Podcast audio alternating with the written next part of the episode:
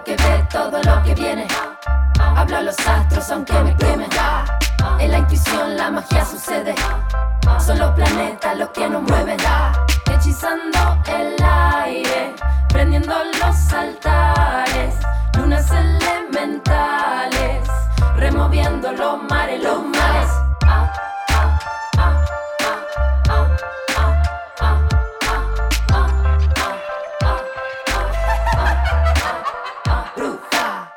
Bienvenidos a este nuevo episodio del podcast de Bruja Moderna.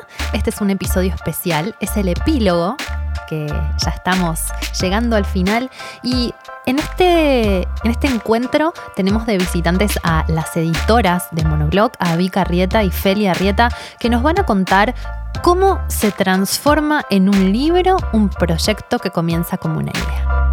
Además, nos comparten un montón de conceptos sobre creatividad, marketing y buenas ideas para poner en práctica.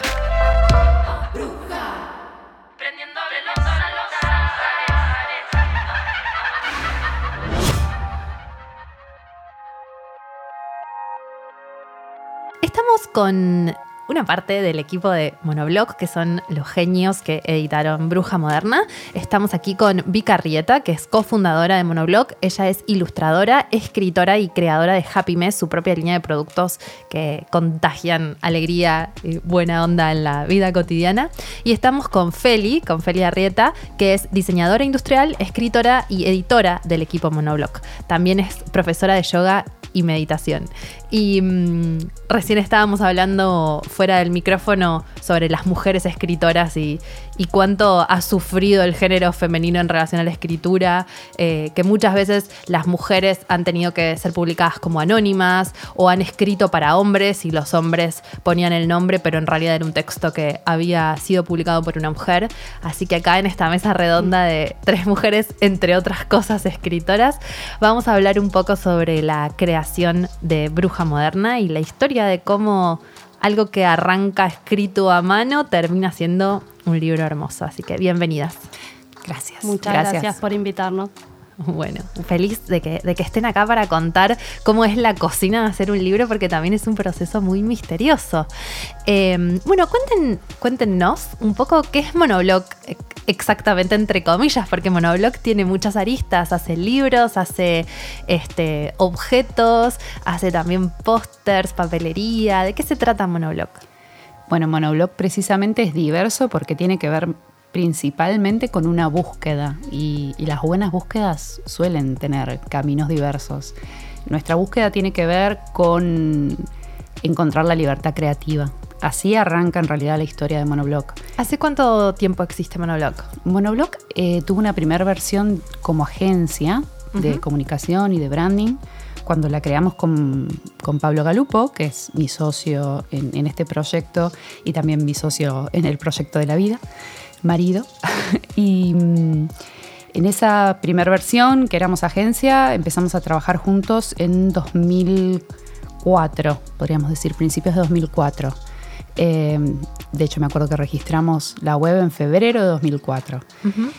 Y en ese camino de búsqueda de libertad creativa, eh, que arranca obviamente con nuestra búsqueda personal, era, era una búsqueda individual, obviamente de cada uno, pero que bueno, la llevábamos, la caminábamos juntos, nos empezábamos a dar cuenta que la idea de trabajar para otras marcas eh, nos resultaba muy limitante, porque cuando queríamos explotar una idea, eh, muchas veces teníamos que enfrentarnos con los miedos ¿no? y las barreras de los demás eh, y no nos dejaban como trascender nuestra, nuestra propia búsqueda, ¿no? Y a partir de esa incomodidad que nos iba generando el no poder encontrar eh, La, expresión completa de las ideas que se nos iban ocurriendo, aparece nuestro primer producto que es el cuaderno el cuaderno. Así arrancó Monoblog, digamos. Así arrancó Monoblog. Con cuadernos. Con cuadernos, eh, que fue más o menos en 2006. ¿Y, hoy?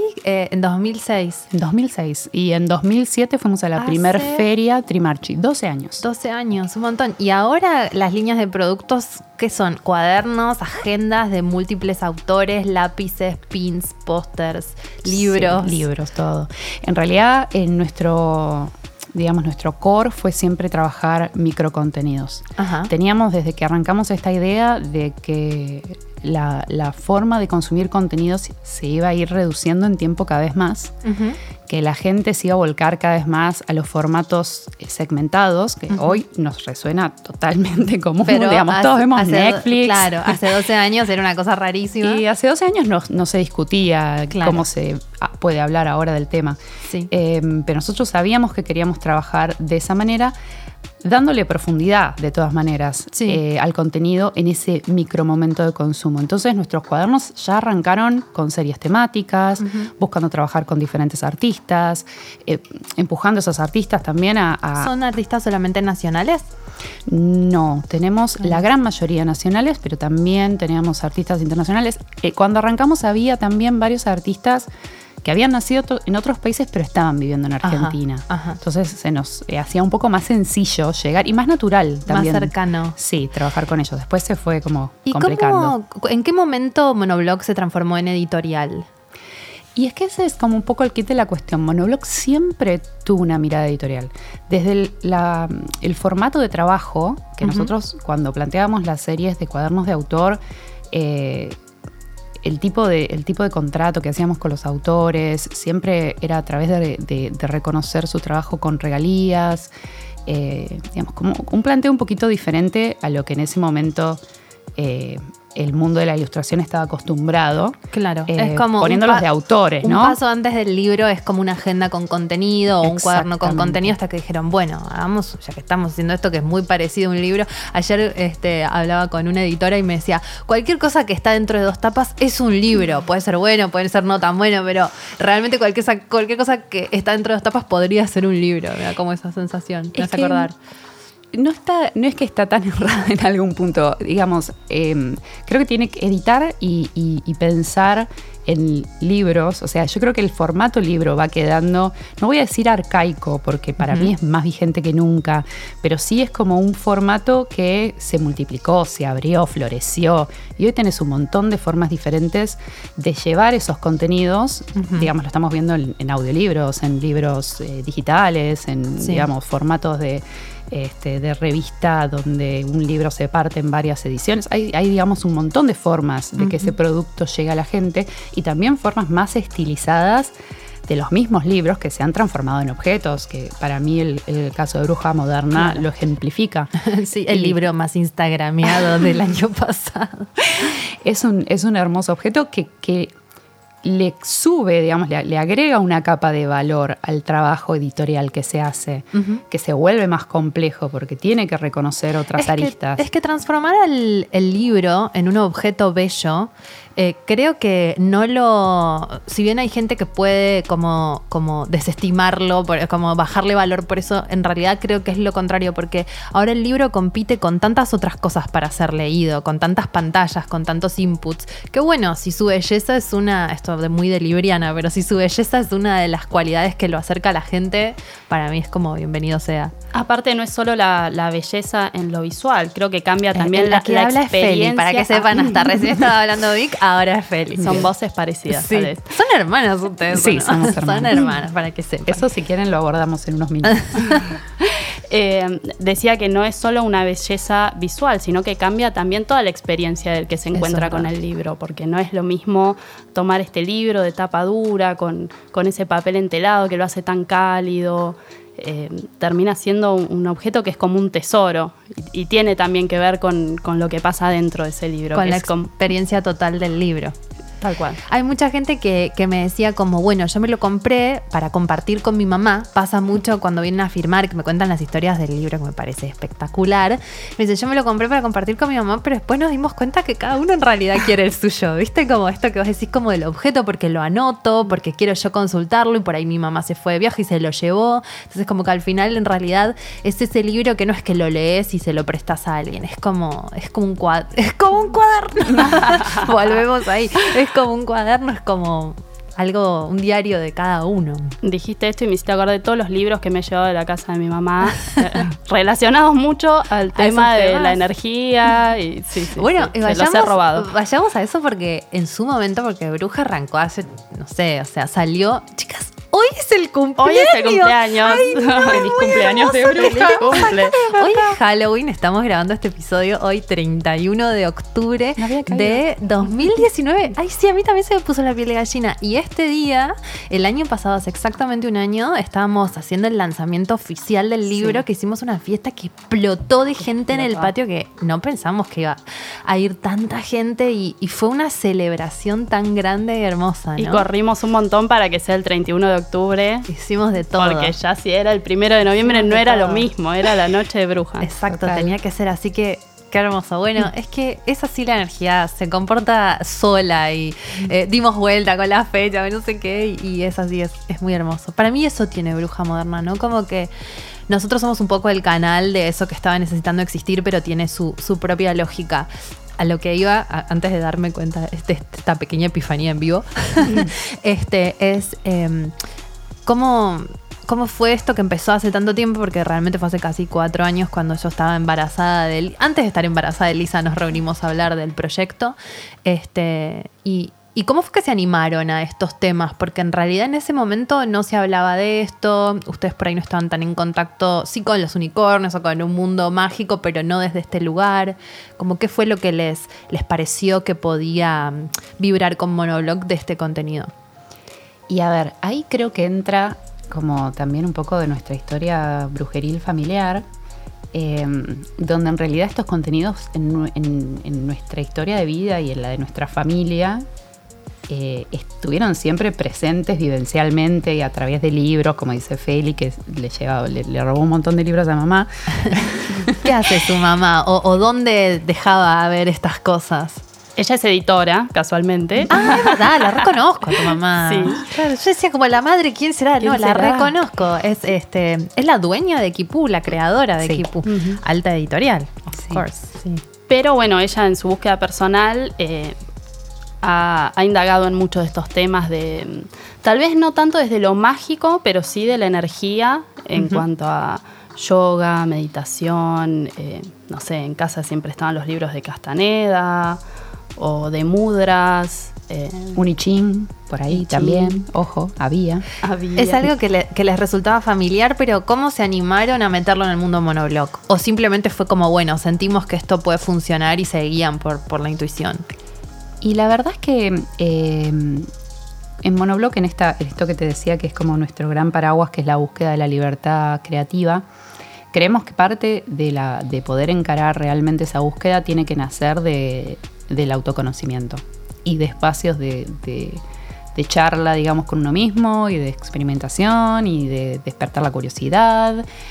Y la verdad es que, eh, pa- si bien para el momento que arrancamos realmente no era el mismo, no era el mismo ambiente, yo sé No. que no era el mismo ambiente, Ni fe tampoco era la misma comunidad. no. em, yo ya, nosotras sí nos conocíamos, obviamente, porque Sí. compartíamos el patio del liceo y yo ya te había dicho varias veces, Dalia, vamos a hacer algo. Hay que Ya hacer se me va a algo. ocurrir.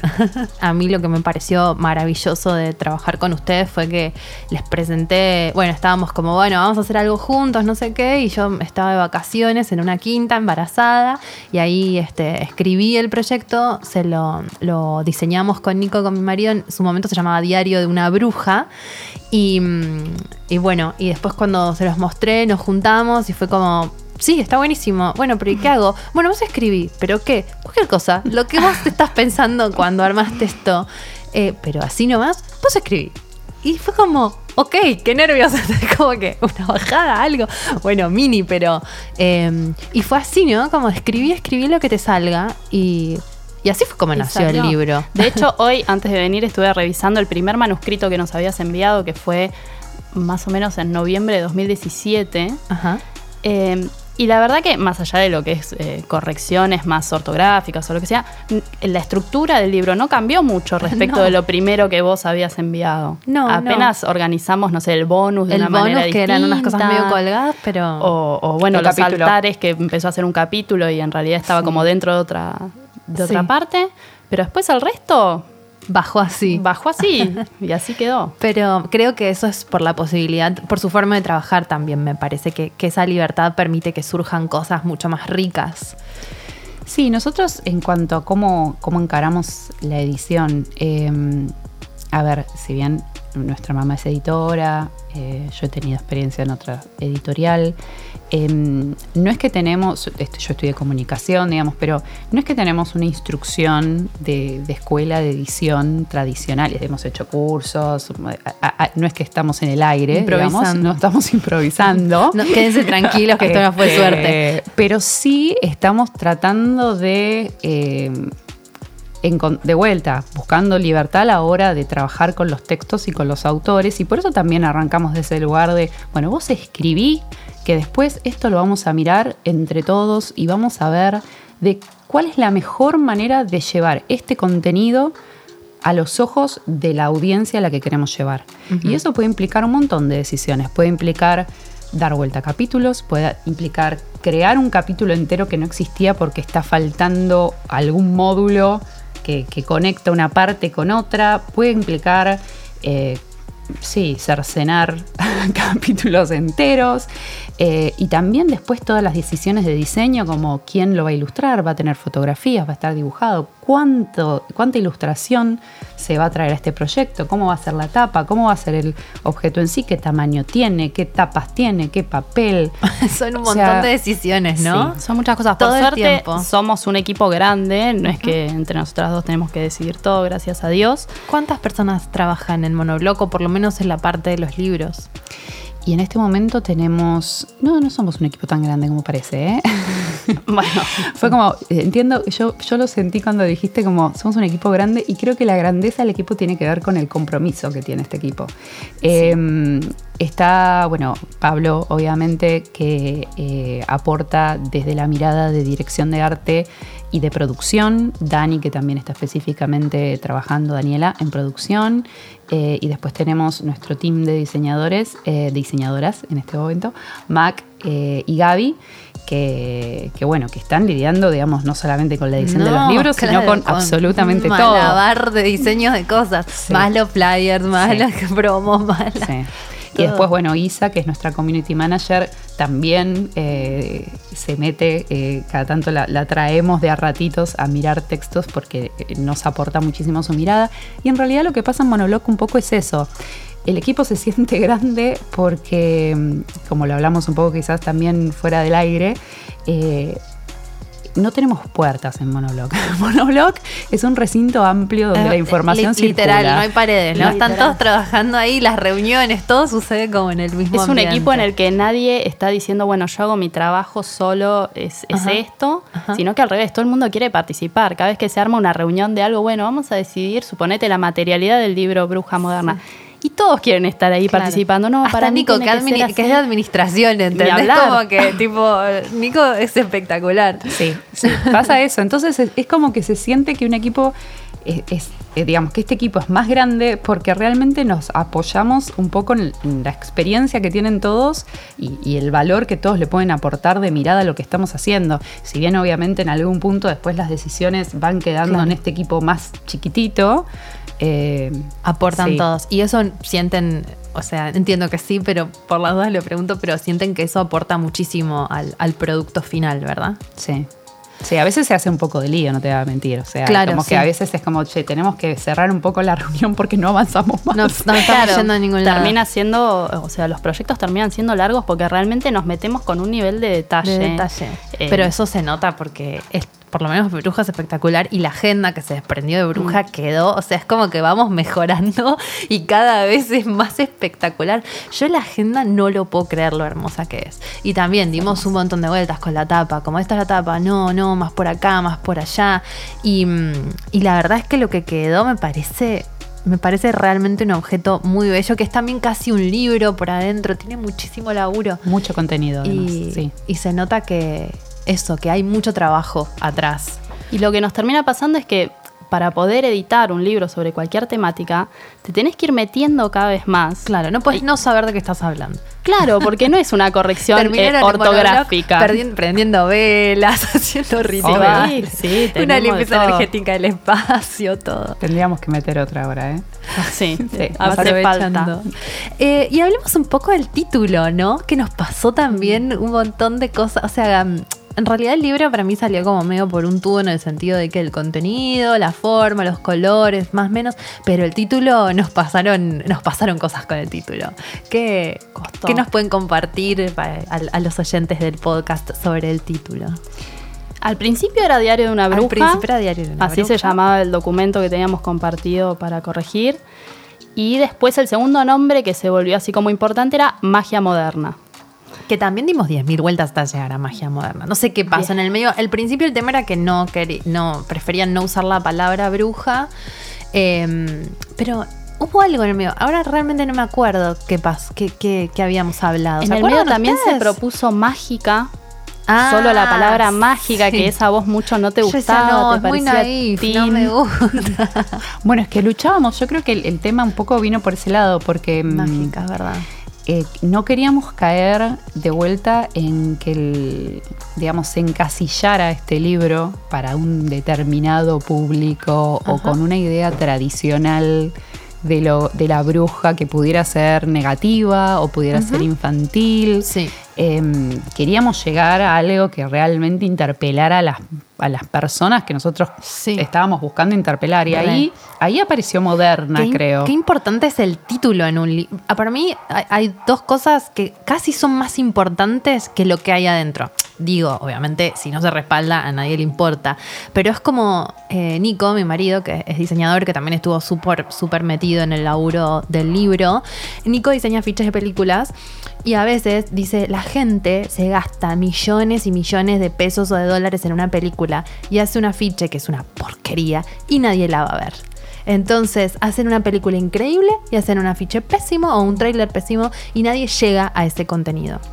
Nosotros pensamos mucho. El tema libro y tapa es muy, importante, tan importante como lo que hay adentro. Al pensar la tapa, pensamos mucho en eso, en, cómo la persona se lo va a encontrar, porque obviamente está el que va a ir a fe y, lo va a ver en un entorno súper eh, cuidado y relacionado con la magia, pero también está el que se lo encuentra en una gran cadena de librerías, en donde tenés alrededor un millón de libros más. Con suerte ves la tapa, si no es que no ves solo el lomo. Eh, yo quiero decir que voy a todas las grandes cadenas a sacar fotos de los libros y siempre están destacados. O sea, lograron que esté Isabel Allende y al lado yo. O sea, no tiene explicación. Fabuloso. Este, en pilas y las pilas siempre son bajas, lo cual quiere decir que es porque todo el tiempo la gente se lo está llevando el libro. Entonces es un libro que está en una torre y que está como ahí destacado y precioso. Así que bien logrado. Buen trabajo. Buen trabajo. Entonces decía, cuando tenemos que pensar el diseño de tapa, pensamos mucho en eso, en esa situación en que la gente está eh, rodeada, medio aturdida de la cantidad de cosas que está viendo alrededor. Y que es un libro que, claro, te tiene que impactar de lejos ya. Y después, bueno, vas a tener una segunda instancia en la que lo agarrás y te llamó la atención y lees la parte de atrás o lo abrís. Pero el tema de la tapa es fundamental, es como dice Nico. Y mm, bueno, después llegamos de alguna manera que no recuerdo exactamente a magia moderna y nos pasó que en ese momento mi mamá me manda la tapa de un libro. Dijimos, bueno, magia moderna está bien, está bueno.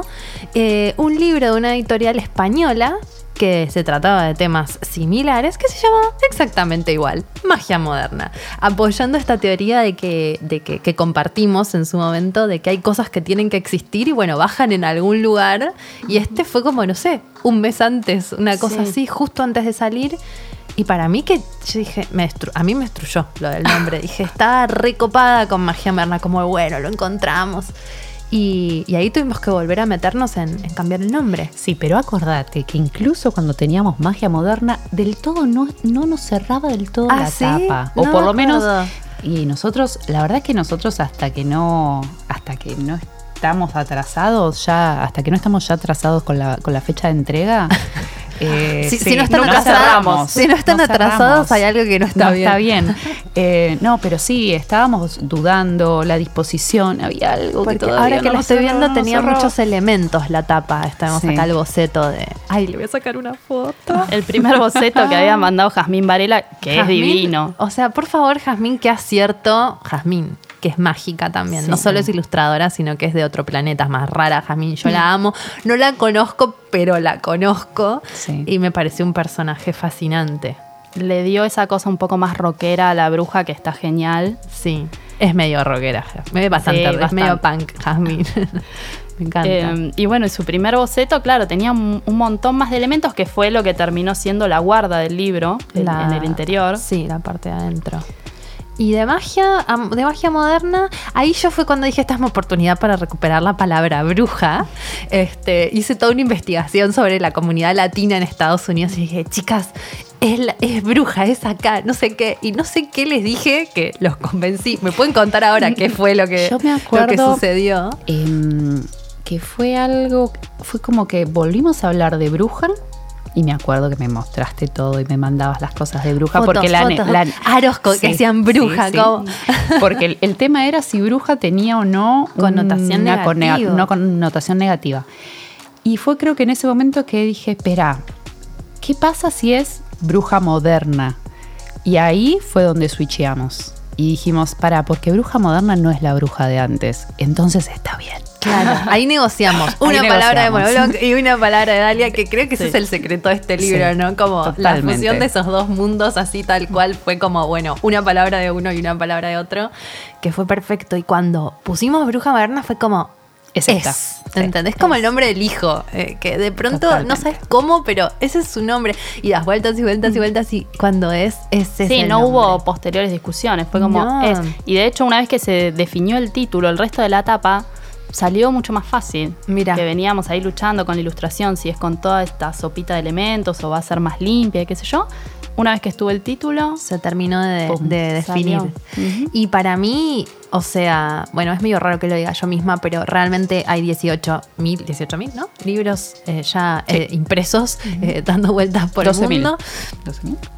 No sé. No, Bueno, no, no sé. son, ser, 18. vos por ahí lo yo te- yo lo tengo clarísimo porque para mí es como un honor Obvio. total y espectacular. Sí, sí, puede ser, Este, Y mm, sí, y lo que digo es como que, en, por lo menos en, acá en, est- en nuestro país, la palabra bruja cobró otra dimensión, porque realmente mucha gente llegó al libro y, empezaron como a generar productos con la palabra bruja, o memes, o posteos, o proyectos, o veo, mm, bueno, yo me tatué el libro con la palabra bruja, o veo que la gente se tatúa eh, bruja, o mismo el, el pin de monobloc diseñado con la bola y las manos. El otro día una chica me mandó eso y a mí me parece como surrealista generar algo que genere tanta identificación a nivel de que alguien se lo dibuje para siempre en el cuerpo. Entonces creo que mm, trasciende ya la idea del producto. Es como, me parece que eso es como tocar un lugar del inconsciente colectivo que estaba pidiendo existir. No sé cómo lo viven ustedes desde, desde su lugar de, editorial. Sí, terminó armando una comunidad, eh, como nos decía Jime antes, cuando lanzás algo al mundo, ahí te empezás a enterar de toda la gente que piensa como vos o que está en esa misma vibra, que si vos no dabas este pie de lanzar ese producto, sea bueno, un libro o lo que sea, toda esa gente nos iba a juntar, ¿no? Y de alguna manera creo que fue algo así. Es como que cuando uno lo, lo saca ya es del mundo, deja de, de ser un, un poco de uno. Sí. Em, bueno, y para, para ir cerrando, este, ¿cómo hacen para, para elegir y definir los productos que después se desprenden de un libro? O sea, es como, ¿qué, qué- qué es lo que los lleva a generar o un póster o un pin o, o una agenda? Eh, ¿qué, qué- qué es, el- qué es el mu- ¿Cómo crean el mundo a partir de un, de un proyecto? Y mm, en general, como eh, tratamos de construir estas comunidades, digamos, nuestros, nuestros productos, si vos entras a Monoblog, vas a ver que están todos organizados por colecciones. Ah, sí. Pero es esas verdad. colecciones... En monoblog.tv. Monoblog.tv, muy bien. O arroba monoblog en Instagram, Twitter o todas las redes sociales. Eh, Divino todo, obvio, todas las fotos espectaculares, la web es tipo súper amigable para Gracias, navegar, gracias. querés comprar es muy fácil, mandan a todo el mundo, te llevan una caja roja divina que lista para el unboxing, o sea, ustedes realmente son muy buenos haciendo lo que hacen. Gracias. Así que para mí una un mirada autocrítica No, chicos, Sí, sobre sí. todo lo que nos hacemos. parece terrible, Que, nos falta realmente tanto para todo, pero bueno. No, pero realmente para ser una empresa argentina, que viste que realmente, o sea, estoy, estoy con este tema, pero es que yo también sufro las limitaciones. Es como, una, queríamos imprimir un papel de seda de bruja moderna con Mm. el retiro de tapa que es hermoso, violeta con rosa. No se puede hacer en este país. ¿Me entiendes lo que te estoy diciendo? Es como, dale, queríamos hacer la caja con el papel violeta. No existe. Entonces, como que generar lo que ustedes generan con la calidad, eh, sin, eh, como digamos, no, no se nota esa, esa limitación. Encuentran la vuelta para poder este, superar esos obstáculos. Y bueno, un poco, un poco de eso siempre fue nuestro discurso, ¿no? Buscar la, vuelta al límite. Sí, em, perdón, entonces el universo paralelo de los. Sí, el universo paralelo tiene que ver con esto de que todas nuestras colecciones, digamos, cada vez que nos metemos en un tema, nos metemos, nos metemos con ganas y empezamos a convocar y a formar estas comunidades, o por lo menos a acompañarlas, porque como dice Feli, quizás ya existen, pero necesitaban de alguna manera este universo de cosas que los ayuden a conectarse, a identificarse entre ellos. Y eso es lo que pasa, digamos. Los cuadernos, por ejemplo, de Monolog cuando arrancaban, era una, era una forma de conectar con alguien que tenía una cosmovisión más parecida a la tuya. Cuando llegabas a una reunión y ponías tu cuaderno monobloco arriba de la mesa, el que tenía ese cuaderno monobloco uno y sabía era el automático guiño de sí, sí. Claro, porque uno piensa que, es solo para uno, pero también cuando saca su agenda o cuando no este, saca su lapicera con, la frase inspiradora o le da las llaves a alguien para que vaya a abrir la puerta. O sea, es como estás comunicando todo el tiempo con los objetos que elegís. Y en este caso es súper fuerte porque, como vos decías, no sé, el, el pin de bruja, o sea, estás comunicando que vos sos bruja. O sea, Básicamente. No, es solo un tema que te interesa, digamos. es, como ya un statement de decir, bueno, sí, yo soy esto y me, y me la banco. Y um, a, mí lo que me gusta de estas pequeñas comunidades que ustedes eligen es que um, son como cosas que están medio huérfanas. Me parece que tienen una visión muy aguda, como por ejemplo ahora que sale ese libro espectacular de Bartender de Entre Casas, se llama. Sí. Que él es un genio, tiene un bar increíble, eh, una tapa que, Dios mío, y... Um, no hay nada de eso realmente. Hay mucha gente que, está en ese mundo, mucha, es como un, pequeño público, pero que necesita ser nucleado a partir de proyectos que estén bien curados y, bien hechos en relación a eso. Me parece que es, que es una técnica súper buena para, para, bueno, para encontrar un lugar para expresarse. Bueno, y ahora también va a salir otro, otro que tiene formato más de bitácora que vamos a hacer con Megropo que es una gran querida amiga. Estuve hablando de eso, sí, con ella. Bueno, es una genia. Ya sabes de, qué va el proyecto. Un poco me contó, sí. Em, y bueno, y eso también habla un poco de nuestra búsqueda, ¿no? Mencionamos recién algo que tenía que ver con, con la búsqueda de, expresarse manualmente, algo muy concreto, de craft, de artesanía, algo que es bruja, que es un universo místico. Eh, el libro de Fede Cuco, que es Libertad a la hora de crear a través de coctelería, y el de May, que tiene que ver con autoconocimiento desde un lugar eh, más del coaching si se quiere, pero que también va a venir con, una, con un diseño y con una carga, no sé, un poco más mística que también está bueno. Y son caminos totalmente, totalmente diversos. Pero lo que los une es monobloc. Exactamente. Eh, creo que ahí es donde nosotros estamos haciendo como nuestra propia historia y a la vez haciendo un poco de historia eh, en la forma en que vamos tejiendo con estas cosas que parecen tan disímiles, eh, una comunidad que de a poco se va reconociendo en esta búsqueda curiosa de trascendencia, de generar excepcionalidad, de abrazar su propia creatividad, de abrazar la diversidad. Eh, y en eso nos encontramos todos. Y eso está buenísimo. Sí, típico Navidad que vas a buscar el regalo a Monobloque y quedas bien, entonces explota Monobloque en Navidad porque es como obvio, todo el mundo puede tener un cuaderno, o recibir un par de medias o un llavero, es como yo y cuando, compro regalos de Navidad en Monobloque. Y, y, a nosotros los que más nos gusta, digamos, obviamente eh, es todo el apoyo que nos da la gente a través de la compra de productos, nosotros lo reconocemos como tal, como un apoyo a nuestro proyecto. O sea, nos están bancando con su compra para que nosotros podamos seguir haciendo estas búsquedas extrañas. Y lo, super reconocen también como siempre con descuentos o con regalos o premiando a la comunidad con contenido exclusivo, con eventos que tienen, no sé, vino, o golosinas. Como es que, nos gusta que se sientan parte de, una comunidad realmente. de vuelta. Como que comprar en Monoblog no es solamente llevarte ese producto bello a tu casa, sino que empezás a formar parte de una comunidad que está interesada en estos temas que, como decía Vicky antes, debajo de, la temática más superficial siempre está el tema de el autoconocimiento, de explorar cosas nuevas, la curiosidad de crear, de crear. Y por eso vas a ver que en todo lo que nosotros hacemos siempre hay alguna vueltita, un mensajito en la contratapa, verdad. abajo del no sé dónde, detrás de la Es lámina te oráculo, pusimos ¿viste? otra. Como no, a mí el de Libres para crear me quedó acá tanto a nivel que, bueno, gracias a Dios apareció Jime en mi vida que, que- que ahora está tomando la dirección de fe para que yo pueda escribir, ¿entendés? Como que realmente fue un mantra que, que atravesó mi año y, mm, y- y bueno, llega. Llega, Chicas, les digo que llega de verdad. Así que, bueno, Felicidad. Gracias, gracias por estar acá. Me encanta que, que cuenten un poco esta historia y, y la cocina de, de cómo es hacer un libro, porque capaz uno no, no lo piensa en el momento en el que tiene un libro entre las manos y, y hay mucho, mucho trabajo atrás. Así que no sé si quieren agregar algo más antes de cerrar este episodio. No, yo simplemente quiero volver a, a, um, a honrar esto con un agradecimiento nuevamente a vos por dejarnos No, eh, ser como los parteros de este bebé bruja moderna. Por favor. por dejarnos, eh, que es mucho más, la verdad, que, que ser parteros, pero nos dejaste como realmente acompañarte en un montón de, de- de decisiones y a veces incluso como guiar eh, cosas que, que, bueno, nada, fue como que fuiste confiando en nosotros con que el color es este, con que la tipografía va por acá, con que...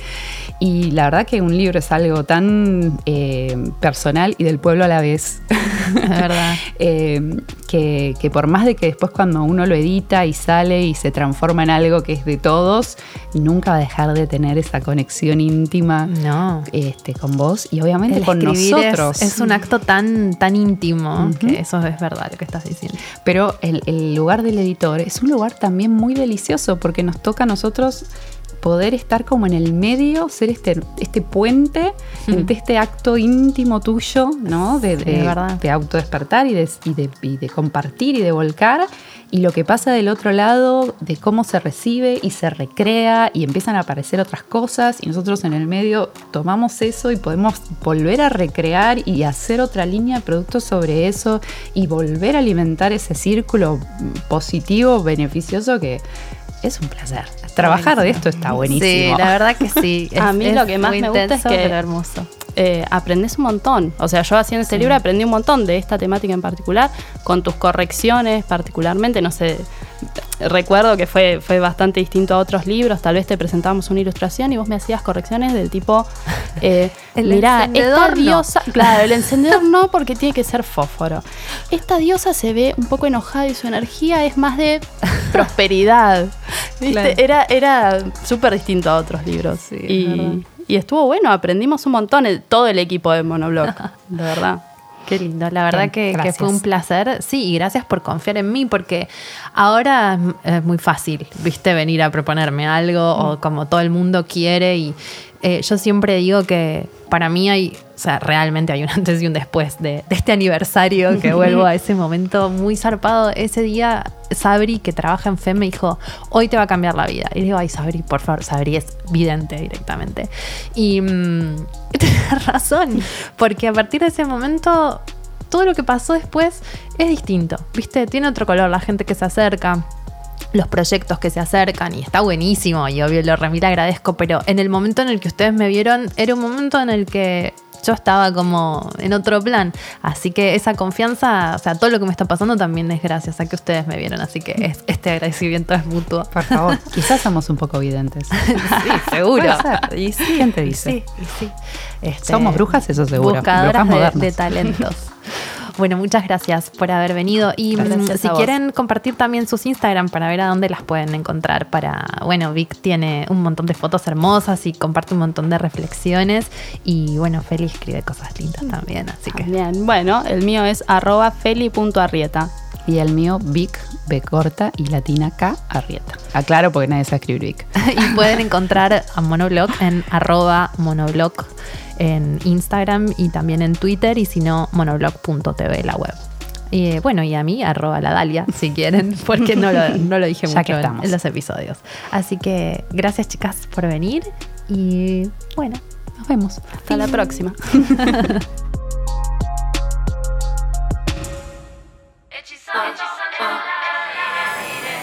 Ojo que ve todo lo que viene. Soy Dalia Walker y podés encontrarme en Instagram como arroba ladalia o en mi nueva web ladalia.com.ar. Bruja, el tema musical de la apertura, es una composición exclusiva para este podcast de mis queridas amigas Softot y Wendy Wen de arroba Femina Música. Bruja Moderna es un podcast original de Fe y Monoblog, producido por Jimena Uteiro en colaboración con Posta. Conseguí el libro y todos los productos de la colección Bruja Moderna en nuestros locales y tiendas online en www.monoblog.tv con C y K al final y en tiendafe.com.ar con envíos a todo el mundo. Seguinos en Instagram para más novedades en arroba monoblog y arroba somosfe. Hasta el próximo episodio.